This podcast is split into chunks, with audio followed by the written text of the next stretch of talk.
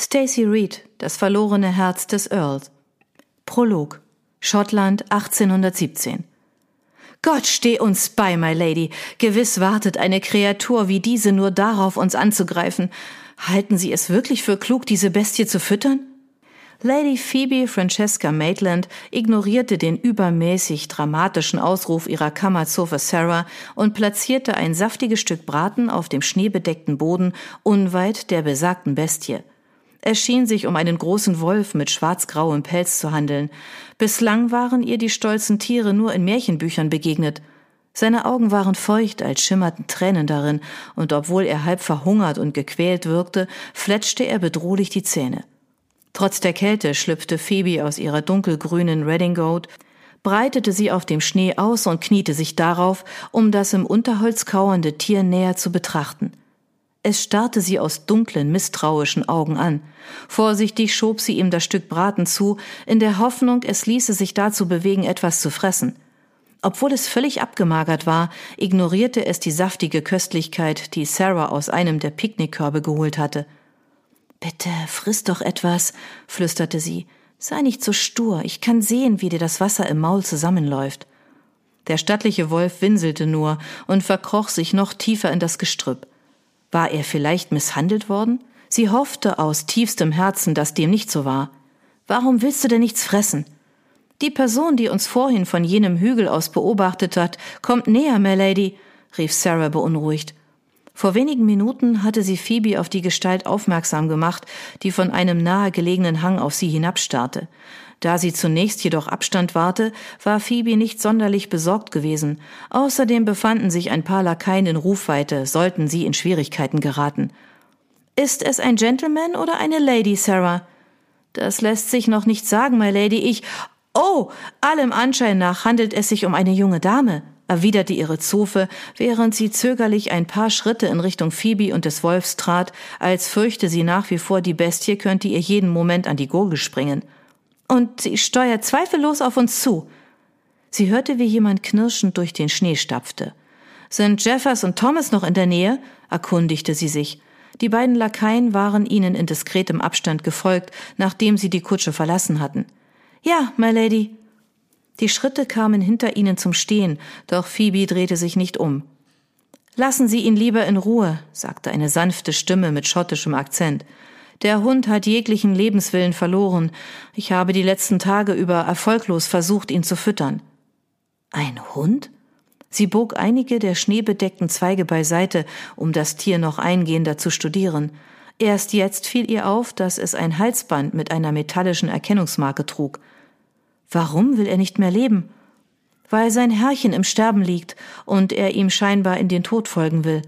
Die Unbekannte klang verwundert, allerdings auch ein wenig ungeduldig.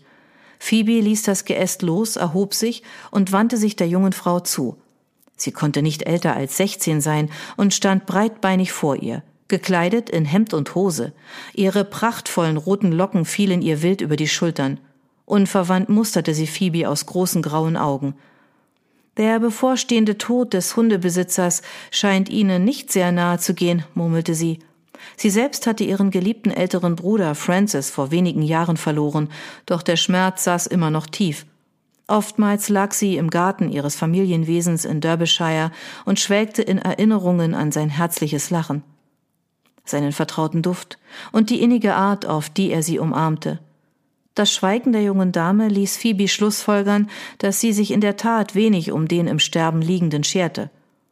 Warum ist das arme Tier denn nicht an der Seite seines Herrchens? Der Arzt hat es verboten, erwiderte die Fremde knapp. Phoebe musterte sie eingehend. Wer sind Sie eigentlich? Das Mädchen stemmte eine Hand in die Hüfte und hob das Kinn. Ich bin Caroline, Verwalterin von Glencairn Castle. Phoebe betrachtete sie voller Neugier. Eine weibliche Verwalterin, wie erfrischend modern. Caroline hob eine elegant geschwungene Braue. In der Tat, und ich verrichte ausgezeichnete Arbeit, außer was ihn betrifft seufzte sie. Und wer sind Sie? Lady Phoebe, stellte sie sich mit einem höflichen Knicks vor. Die Kutsche meiner Familie musste anhalten, weil es ein Problem mit der Radachse gab, und ich wollte die Gelegenheit nutzen, um mir ein wenig die Beine zu vertreten.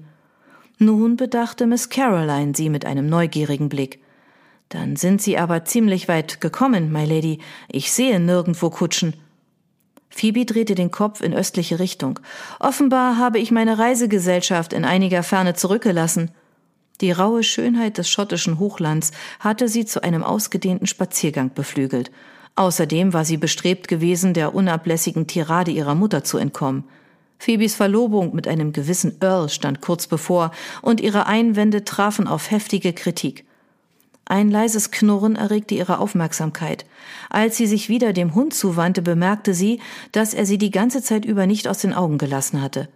Er erinnerte sie an Lord Benjamin, Frances ehemaligen Kater, der an jenem Tag verschwunden war, als sie ihren Bruder in der Familiengruft zu Grabe trugen.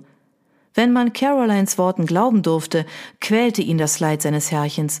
Voller Mitgefühl betrachtete sie das arme Tier. Wie heißt er denn? Köter, erwiderte Caroline. Phoebe runzelte die Stirn. Was für ein grauenhafter Name. Erschüttert sah sie die junge Frau an. Macht sein Besitzer sich denn rein gar nichts aus ihm? Etwas Raues, Stürmisches blitzte in Carolines Augen auf, bevor ihre Miene wieder steinern wurde. Vielleicht hat er auch einen richtigen Namen, aber ich habe mir nie die Mühe gemacht, ihn herauszufinden. Sie zuckte mit den Schultern. Phoebes Brust verkrampfte sich schmerzhaft. Warum, warum liegt sein Herrchen im Sterben? Nun spiegelte Carolines Gesicht unverhohlenen Kummer wieder. Weil er ein Narr ist. Sie zog ein gefaltetes Blatt Papier aus ihrer Manteltasche und drückte es Phoebe in die Hand. Hier, ich habe nach einer einfältigen Person gesucht, der ich das hier übergeben kann. Einfältig? Wie außerordentlich unhöflich. Zu Phoebes Entsetzen drehte Caroline sich anschließend auf dem Absatz um und marschierte zurück den Hügel hinauf in Richtung eines weit entfernt liegenden Herrenhauses. Hin und her gerissen zwischen Unmut und Belustigung, starrte Phoebe ihr nach, bevor sie sich wieder dem im Gestrüpp kauernden Hund zuwandte. Kennst du dieses unhöfliche Geschöpf tatsächlich? Ein Knurren war die Antwort. Phoebe seufzte. Komm her, Köter, rief sie streng. Vielleicht sollten wir ihn lieber in Ruhe lassen, so wie die junge Dame es uns riet, my Lady, sagte Sarah nervös. Immerhin weiß sie um seine Widerspenstigkeit und sie schien ihm nicht sonderlich wohlgesonnen zu sein. Aber wenn wir ihn hier zurücklassen, wird er gewiss verhungern. Sarah seufzte. Die Duchess wird darüber nicht erfreut sein. Bestimmt wird sie mich ebenso streng zurechtweisen wie Sie. Dann stellen wir uns ihre Missfallen gemeinsam.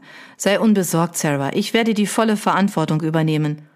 Phoebe versuchte weiterhin erfolglos, den Hund durch Befehle zum Fressen zu bewegen, änderte ihre Taktik nach einigen Minuten jedoch und redete dem Tier in schmeichelndem Tonfall zu. Als auch das nichts brachte, fiel ihr Blick auf den Brief in ihrer Hand. Warum hielt sie ihn überhaupt noch fest? Wollen Sie ihn nicht öffnen, my Lady? Phoebe stieß einen Seufzer aus und diesem unhöflichen Geschöpf somit beweisen, dass ich in der Tat einfältig bin? Ihre Zofe schnappte empört nach Luft, was Phoebe ein Lächeln entlockte. Sie sagte doch, sie habe auf eine einfältige Person gewartet, der sie die Nachricht überreichen könne. Neugierig und frustriert zugleich musterte sie den gefalteten Zettel. Ich glaube kaum, dass sie ewig mit diesem Brief herumgewandert ist, um ihn einem dahergelaufenen Fremden zu überreichen. Er kann also unmöglich von hoher Wichtigkeit sein. Oder aber sie hat uns zufällig beobachtet und aus irgendeinem Grund entschieden, dass ich die geeignete Empfängerin dieser Nachricht sei. Werden Sie sie denn nun lesen oder nicht? fragte Sarah mit einem nervösen Blick gen Himmel, der sich langsam aber stetig verdunkelte. Schließlich siegte Phoebes Neugier doch sehr zu ihrem Missfallen. Sei gegrüßt. Die ungewöhnliche und saloppe Anrede überraschte sie. Vielen Dank, dass du diesen Brief angenommen hast. Es war mein Wunsch, dass er jemandem übergeben wird, der freundlich, geduldig und warmherzig ist. Vor dir steht mein bester und womöglich sogar einziger Freund auf dieser Welt. In jedem Fall ist er der treueste Gefährte, den man sich wünschen kann. Wie meine Schwester mir unverblümt mitteilte, bin ich durch meine eigene Narrheit schwer erkrankt, und die düstere Stimmung in diesen Gemäuern lässt mich vermuten, dass es keine Hoffnung auf Genesung gibt. Ich fürchte mich nicht vor dem unausweichlichen Schicksal des Todes. Meine Sorge gilt einzig der Zukunft meines treuen Freundes, wenn ich nicht mehr bin. Seit sieben Jahren hat er mich auf jedem Abenteuer und durch gefährliche Situationen begleitet. Er ist mutig und besitzt ein großes Herz. Phoebe blickte flüchtig auf. Ich, Ich glaube, es handelt sich um einen Brief des Besitzers, sagte sie grübelnd, und dieser hat ihn wohl jenem äußerst unhöflichen Mädchen übergeben. Sein Name ist Wolf. Natürlich ist er das, flüsterte sie und betrachtete den Hund mit einem erleichterten Lachen. Wolf, bitte friss etwas. Gebannt hielt sie den Atem an. Wolf! Was für eine höchst sonderbare Situation.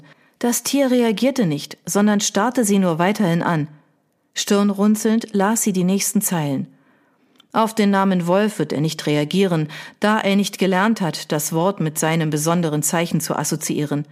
Hebe eine Hand mit geöffneter Handfläche an das Kinn, drehe sie seitlich und krümme die Finger, dann schnippe schnell, während du seinen Namen sagst. Verwundert betrachtete sie die eigenartigen Anweisungen.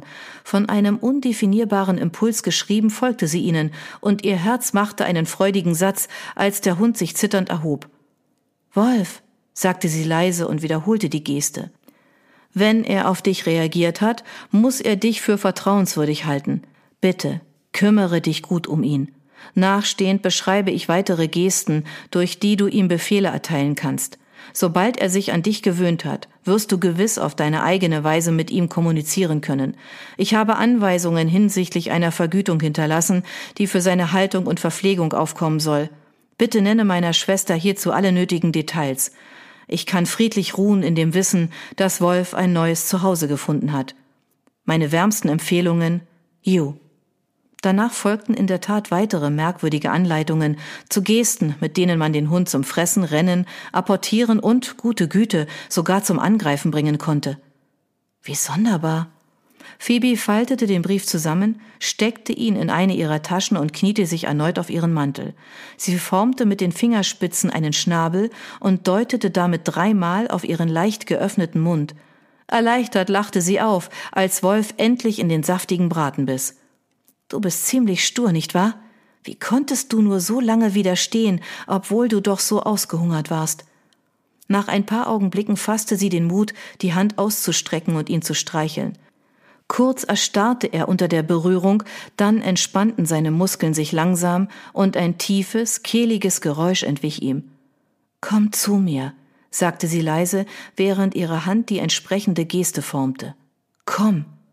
Wolf näherte sich ihr, und als sie ihm die Arme um den Hals legte, knurrte er auf eine, wie sie hoffte, wohlgefällige Weise. Aus irgendeinem Grund krampfte ihre Brust sich schmerzhaft zusammen. Sie hatte nie ein eigenes Haustier besessen, da ihre Mutter gegen sämtliche Kreaturen allergisch zu sein schien und ihr Vater die hysterischen Ausbrüche seiner Duchess vermeiden wollte, sobald ein Tier sich ihr auch nur näherte. Francis geliebter Kater, laut Benjamin, war stets die einzige Ausnahme gewesen. Wir werden uns bestimmt prächtig verstehen, flüsterte sie dem Hund zu, wobei sie seinen etwas unangenehmen nassen Geruch ignorierte. Ich wollte schon immer einen Freund haben, dem ich meine intimsten Hoffnungen und Ängste anvertrauen kann, ohne dass er Gerüchte darüber verbreitet oder mich bei meiner Mutter anschwärzt. Anschließend erhob sie sich und griff nach ihrem Mantel. Seufzend tätschelte sie Wolfs Kopf, der ihr beinahe bis zur Hüfte reichte. Mit ihren 18 Jahren hatte sie akzeptiert, dass sie wohl nicht mehr über ihre stolzen 1,66 Meter hinauswachsen würde. Der Hund trottete brav neben ihr her, und Sarah folgte ihnen in sicherem Abstand, nicht überzeugt von dem, was sie eben beobachtet hatte.